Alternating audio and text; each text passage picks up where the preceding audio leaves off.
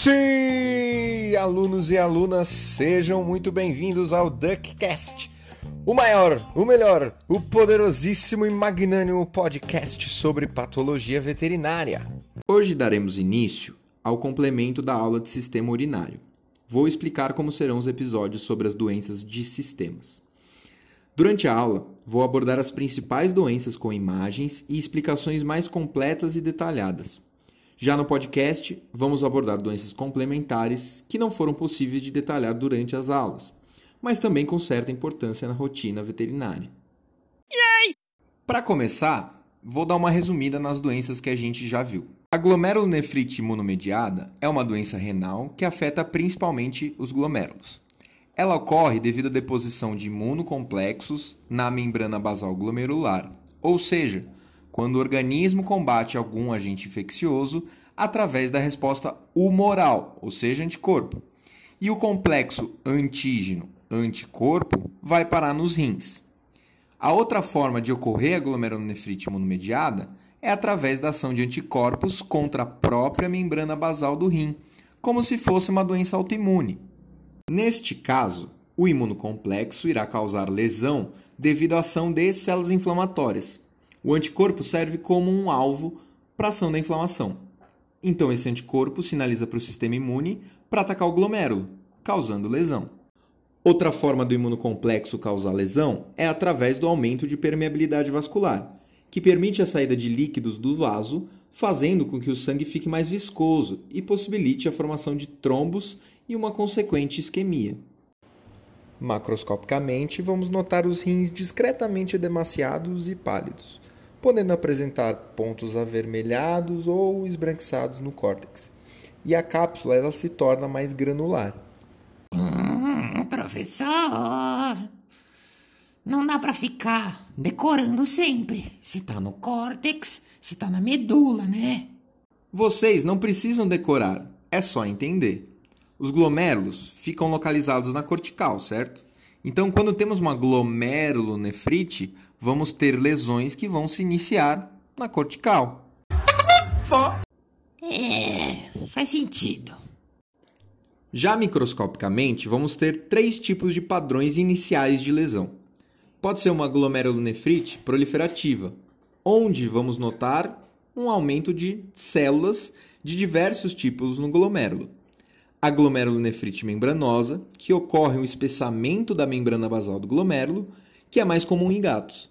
E por fim, uma glomerulonefrite membrano proliferativa, que é uma combinação das outras duas. A evolução das lesões microscópicas depende da eliminação ou não do estímulo da doença. A evolução natural, caso você não consiga eliminar o agente, é chamada de glomerulosclerose, onde já há destruição de glomérulo troca por tecido conjuntivo fibroso e perda da função renal.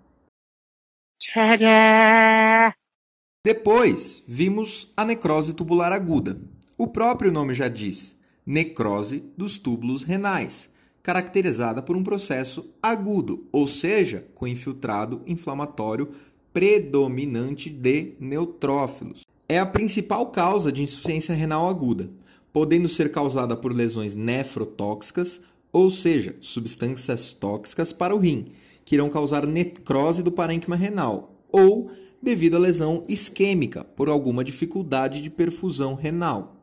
Uma das substâncias causadoras da necrose tubular aguda é o etileno glicol, que vocês provavelmente já ouviram falar do caso da cerveja Belo Horizontina.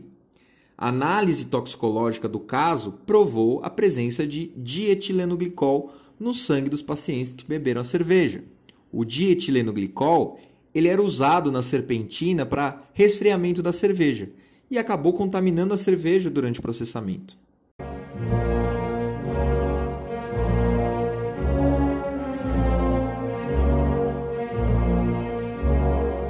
Outros exemplos de substâncias tóxicas causadoras de necrose tubular aguda são plantas tóxicas, micotoxinas, vários fármacos como anti-inflamatório não esteroidal, antineoplásico, metais pesados. A gravidade da lesão depende do comprometimento da membrana basal. Quando a causa é isquêmica, a membrana basal frequentemente é afetada. Professor, o que, que é? Membrana basal mesmo? A membrana basal ela serve como base para o apoio do epitélio. Isso vale para qualquer epitélio, inclusive os túbulos renais. Caso haja comprometimento da membrana basal nos túbulos renais, não será possível repovoar estes túbulos com células epiteliais, fazendo com que haja perda da função tubular. Right. Na necrópsia, o diagnóstico de necrose tubular aguda pode ser desafiador e irá depender muito da causa da lesão. Frequentemente, o córtex ficará edemaciado e pálido. Ao corte, apresenta estriações brancas e pequenas protuberâncias radiais, e a medular se apresenta pálida ou congesta. De novo, depende do que está causando, né? As alterações microscópicas também são variáveis. Porém, é comum apresentar o epitélio tubular edemaciado, células com citoplasma intensamente eosinofílica ou já em necrose, até mesmo descamação do epitélio tubular para a luz do túbulo. Outros aspectos microscópicos podem ocorrer de acordo com a causa. Por exemplo, podemos encontrar mioglobina em casos de rabdomiólise aguda, como aqueles casos de miopatia por captura. Professor, o que, que é rabdomiólise? É a destruição da musculatura esquelética por alguma causa, como por exemplo o excesso de esforço físico. Mas iremos ter um episódio só sobre patologia muscular, fique tranquilo. Ah, ainda bem, porque eu não entendi nada mesmo. Tá, legal. Ok, ok. É, hum, é, hum, tá. Hum, como é fofo, né? Continuando. Outra doença que abordamos foi a hidronefrose, que era causada pela obstrução de fluxo de urina, que provocava uma dilatação da pelve renal. Ela tinha diversas causas congênitas, como malformação de ureter e ou rins mal posicionados, ou causas adquiridas, como neoplasia, cálculo, inflamação crônica e até mesmo desordem neurogênica. O diagnóstico ele é quase que exclusivamente realizado na necrópsia, onde veremos a dilatação da pelve renal nos mais variados graus, podendo evoluir para um quadro de total ausência do parênquima renal. Também vimos a urolitíase, a famosa pedra no rim, ou cálculo renal. Esses cálculos são formados por solutos precipitados. É o quê? O que, que você falou aí? Soluto, cristal, mineral. É, por que, que você não falou antes, então? Porque você já devia saber, né?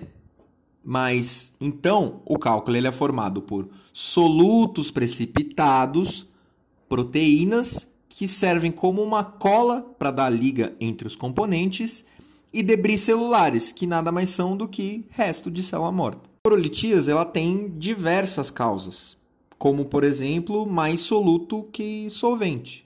Ai, professor, você podia parar de falar difícil, né? Tô fazendo veterinária, para não ter que saber português ou química. Basicamente, bem resumidamente, solvente você pode pensar como água, e soluto é todo o resto.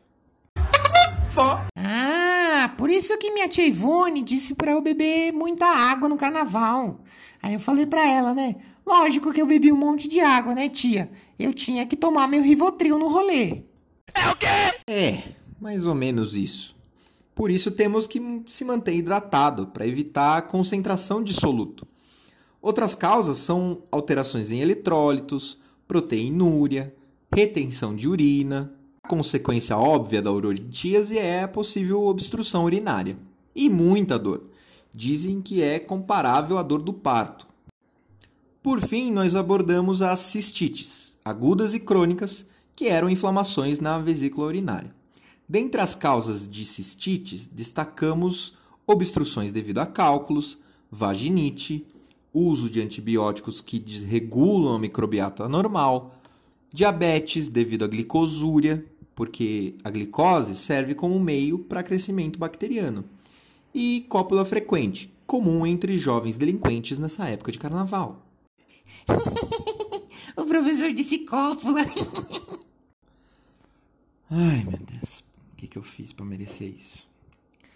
Na cistite aguda, veremos na microscopia presença de colônia de bactéria, infiltrado neutrofílico, edema de lâmina própria e hemorragia. Já na cistite crônica, dependerá muito da causa, mais frequentemente macrófagos e ou linfócitos. No caso da macroscopia, também vai depender da causa.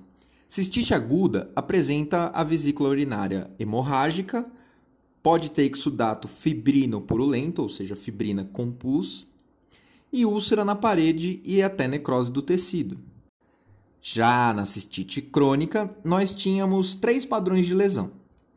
A lesão difusa, onde toda a mucosa como um todo da vesícula urinária se apresenta avermelhada e espessada, de modo geral, acometendo toda a vesícula e apresentando uma descamação de epitélio. Na cistite folicular, vai haver proliferação linfóide na submucosa, que vai aparecer na parede da vesícula como pequenas áreas de proliferação avermelhada, como pequenas protuberâncias. Já na cistite polipoide, vai surgir diversas massas de tecido conjuntivo fibroso associado a uma proliferação do epitélio da bexiga. Bom, com isso finalizamos nosso nem tão breve resumo sobre a aula de patologia do sistema renal. Agora vamos à parte complementar. São doenças igualmente importantes, porém, devido ao tempo curto de sala de aula e o tempo menor ainda né, de atenção de vocês, vamos comentar por aqui mesmo. Professor! Que horas que é o intervalo? Eu tô com fome. Você sabe que você pode ir comendo enquanto você ouve, né? Ah, é. É que eu tô, tô anotando tudo. Eu não quero perder nada, sabe? Sabe, né? Sabe como é que é, né? Né? Né? Sei, sim. Conheço, conheço muito bem. Então vamos para um breve intervalo e já voltamos com o resto de Duckcast.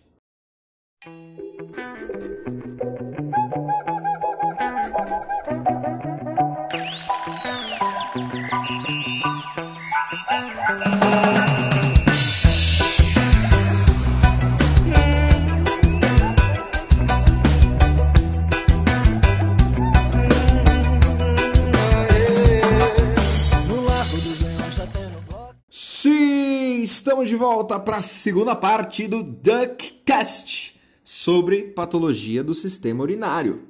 Vamos complementar nosso conhecimento agora.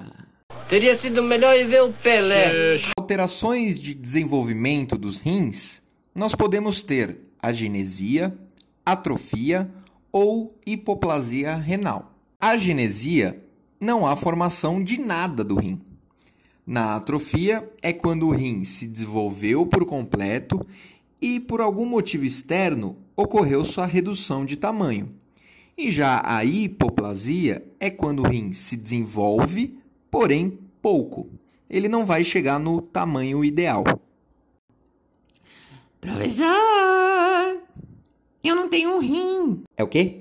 Eu disse que eu não tenho um rim. Eu nunca tive dois. Só um.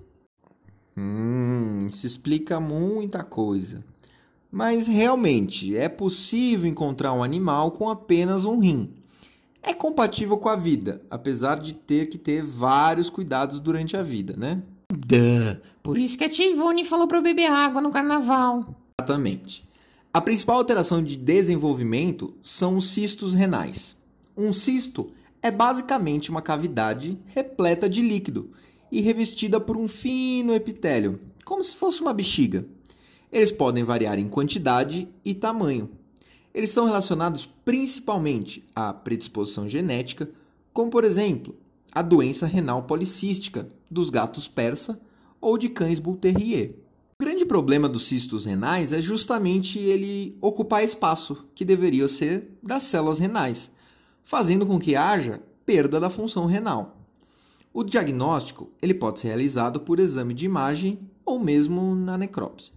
Entrando nas doenças glomerulares, a glomerulonefrite supurativa, como o próprio nome já refere, é um processo agudo com produção de pus, normalmente associado a um quadro de infecção bacteriana generalizada, podendo ser causada por Actinobacillus ecoli em potros ou Corynebacterium pseudotuberculosis em caprinos e ovinos. Microscopicamente, vamos ver colônias de bactérias, necrose, infiltrado neutrofílico e hemorragia. Já na necrópsia, vamos encontrar focos aleatórios e multifocais elevados amarelo ou amarronzados sob a cápsula renal e em toda a superfície do córtex. Indo para as doenças de túbulos e interstício, temos as nefrites intersticiais. Corresponde à inflamação de túbulos com associação do interstício. E aí vai envolver veia, artéria, vaso linfático e tecido conjuntivo, podendo ser um quadro agudo ou um quadro crônico. O mais comum é apresentar infiltrado linfoplasmocítico. O mais comum. É linfo o quê? Linfoplasmocítico. Linfócitos e plasmócitos. Ah, sim. É, plasmócito. Os famosos plasmócitos que fazem. Plasmócito é o linfócito B ativado. Ah, claro, né? Linfócito B ativado, que tem a capacidade de. Que vai produzir anticorpo. Isso, produzir anticorpo, viu como eu sei, professor? You know nothing, Jon Snow. Claro que você sabe. Prosseguindo. Mas o tipo de infiltrado vai depender muito da causa. É, nós temos vários tipos de agentes infecciosos que causam esse tipo de nefrite, como por exemplo a leptospirose e o vírus da artrite equina. É, leptospirose é aquela do rato, né?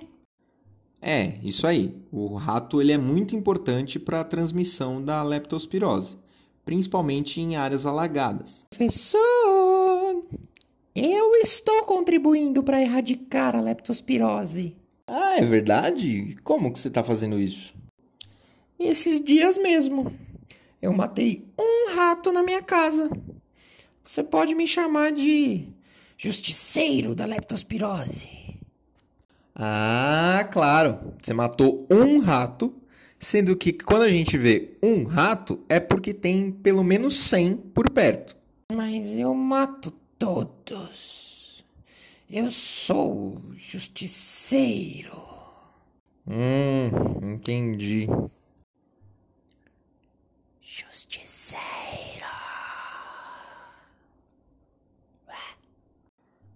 Ok, voltando. Então, o que acontece é, no momento de fase aguda, temos um predomínio de neutrófilos. E à medida que o tempo passa e o agente não é eliminado, há uma troca da população inflamatória pelo infiltrado linfoplasmocítico. A macroscopia também dependerá do agente e o tempo de infecção. De modo geral, as lesões agudas se distribuem em padrão difuso, como no caso da leptospirose ou pode ser em padrão multifocal, como no caso dos rins manchados de branco, nos quadros de septicemia por cepas de Escherichia coli em bovinos, por exemplo. Mas, de modo geral, as lesões frequentemente são rins edemaciados, pálidos e com manchas marrons e cinzas. Já no caso da lesão crônica, ela irá se apresentar como a fibrose renal, com consequente atrofia dos rins. Esses rins vão parecer diminuídos de tamanho, com uma cápsula bem deformada e vai ter troca do tecido renal por tecido conjuntivo fibroso. Ainda nas doenças túbulo-intersticiais, temos as nefrites granulomatosas. Como o próprio nome já diz, ocorre formação de granulomas, devido a infecções crônicas e sistêmicas, como coronavírus felino, toxocara, aspergilos, micobactérias. Então, aspectos macro e micro estão relacionados ao processo crônico, com formação de granulomas na cápsula e parênquima renal. O predomínio celular é infiltrado linfoplasmocítico na grande maioria das vezes. Mas e saindo do rim, vamos para a pelve renal, onde temos a pielonefrite como uma das principais afecções. Nada mais é que uma inflamação da pelve que vai acabar envolvendo o parênquima renal. Normalmente vem de uma infecção ascendente, ou seja, devido a infecções abaixo dos rins, normalmente infecções genitais ou mesmo no aparelho urinário inferior. é muito mais frequente em fêmea. Ah, professor, por quê? Por quê? Por que isso? Por que é mais frequente em fêmeas? Porque as fêmeas possuem uretra e ureteres de menor comprimento. Dessa forma, é mais fácil uma bactéria percorrer todo o percurso até chegar aos rins. Ah, sim, né? Eu já sabia, já.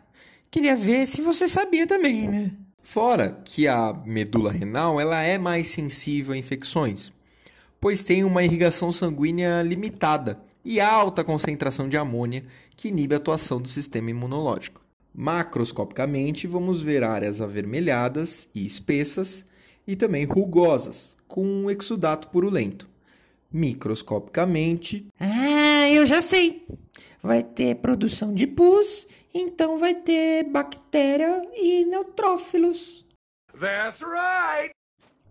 uau, eu tô chocado. Mas é isso mesmo. Fora áreas de necrose e hiperemia. Bom, finalmente saímos dos rins e podemos seguir nossa aventura pelos tortuosos caminhos do sistema urinário inferior. Da mesma forma, vamos começar pelas alterações de desenvolvimento. Temos as genesias e hipoplasias, principalmente de ureteres. Pode ou não acompanhar a genesia e hipoplasia renal. São muito raros, pode acontecer uni ou bilateral. A alteração de desenvolvimento mais comum é o ureter ectópico, ou seja, um ureter que está mal posicionado, de modo que ele desemboque dentro da parede da vesícula ou vagina, ou até mesmo pode desembocar para o lado de fora da vesícula urinária. Dependendo deste posicionamento, o animal vai apresentar incontinência urinária ou obstrução de ureter com consequente hidronefrose. Ah, professor, como é que eu vou saber se vai ter obstrução ou se tem incontinência? Eles não são o contrário? É, na verdade, você irá se basear no sinal clínico para direcionar o seu diagnóstico. Vamos dar um exemplo. Fifi, cachorrinha recém-nascida, que apresentou incontinência urinária. Ela sai andando e faz xixi por tudo. Um dos possíveis diagnósticos é ureter ectópico, de modo que o ureter pode desbocar extramural, ou seja, fora da parede, de modo que a urina não esteja passando e ficando dentro da vesícula urinária. Ah, até que você é espertinho, né, professor? É, sensacional, né? Eu sei. O úraco persistente é uma alteração bastante comum também, principalmente em equinos. Professor, você já sabe, né, que eu vou perguntar. O que é úraco? Professor, o senhor tem um dom, professor. O úraco nada mais é que o canal que transporta a urina entre a vesícula urinária e o umbigo do feto, em direção à placenta, né? Caso isso se mantenha aberto, mesmo após o nascimento do animal, isso serve como uma porta de entrada para agente infeccioso. Aô, professor! É por isso que nós cura os umbigos lá das, das novilhas na fazenda? É isso aí, tchão. A cura do umbigo serve para controlar a entrada de agente infeccioso pelo umbigo. Mas o úraco persistente também pode trazer problemas, mesmo com o umbigo fechado mesmo. Pois quando o umbigo fecha, não tem mais a saída da urina. Isso vai acumulando pelo úraco e podendo romper, formando um uroperitônio, que vai ser um grande problema, porque toda a ureia que devia ser eliminada no xixi, ela acaba sendo reabsorvida no peritônio. Para finalizar as alterações de desenvolvimento, temos o divertículo vesical.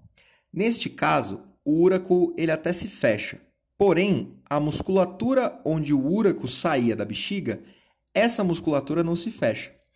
Isso vai gerar como se fosse uma pequena hérnia, fazendo com que a mucosa da bexiga saia por esse orifício, formando como se fosse uma bolsa. Só que à medida que o indivíduo produz urina e chega essa urina na vesícula urinária, essa urina vai começar a encher essa bolsa, gerando uma região sensível à ruptura da vesícula urinária, além também de ser um ponto de limpeza defeituosa da vesícula urinária, possibilitando proliferação de agente infeccioso e também deposição de cálculo.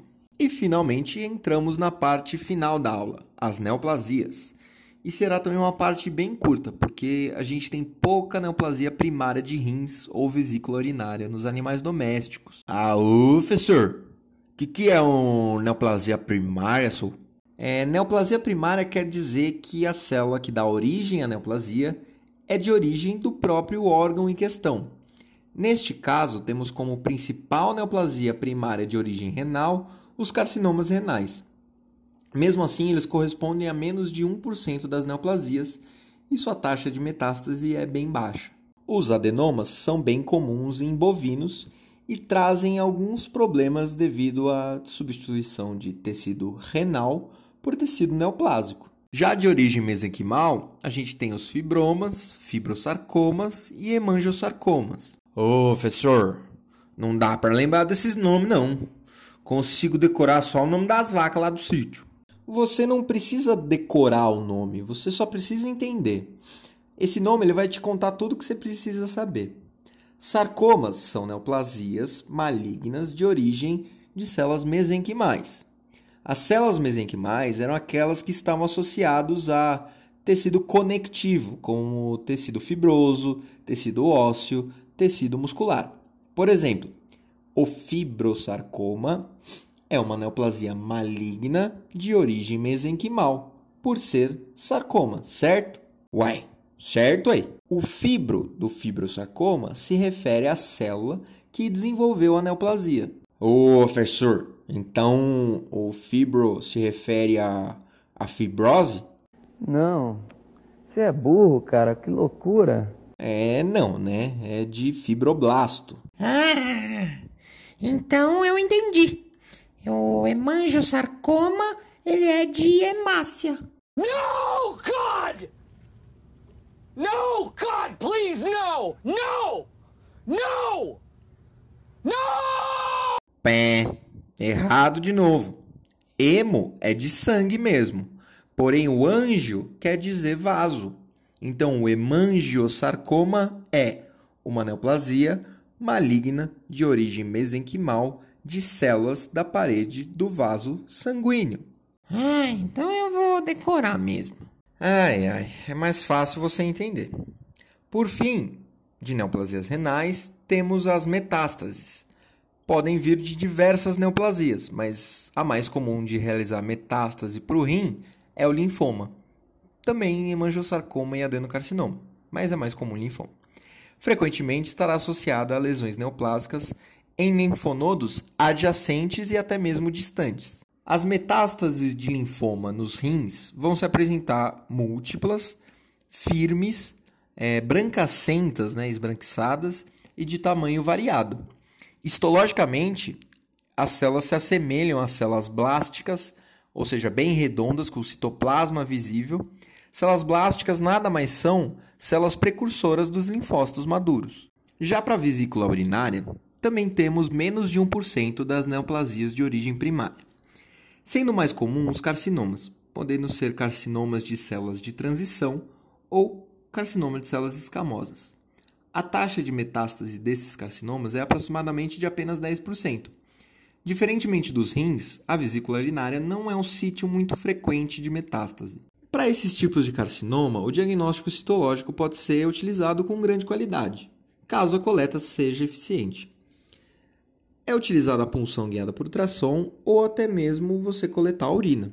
Caso você vá avaliar a urina, deve-se considerar uma amostra bastante contaminada com células inflamatórias. O que a gente vai encontrar no exame citológico são células epiteliais agrupadas, essas células são bem grandes e apresentam um elevado grau de atipia. O que é atipia? É aqueles critérios de malignidade que a gente já conversou: anisocitose, anisocariose, pleomorfismo celular, macrocitose. Sim, sim. Conhecemos sim, sabemos todos. Você não precisa nem pedir na prova porque isso já está muito batido. Aham, uhum, já entendi. Anisocitose, diferença do tamanho das células. Anisocariose, diferença de tamanho de núcleo.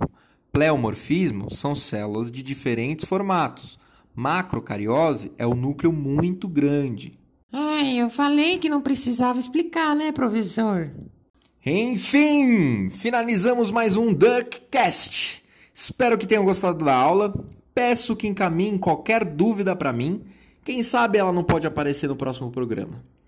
Outra coisa, no final das aulas que eu vou mandar para vocês, vai haver como se fosse as imagens dessa aula, para ajudar vocês a estudar os aspectos macro e micro, certo? Então, ao final de cada aula, que eu vou dar em aula, vai sobrar alguns slides no final, como se fosse um roteiro para você acompanhar o DuckCast.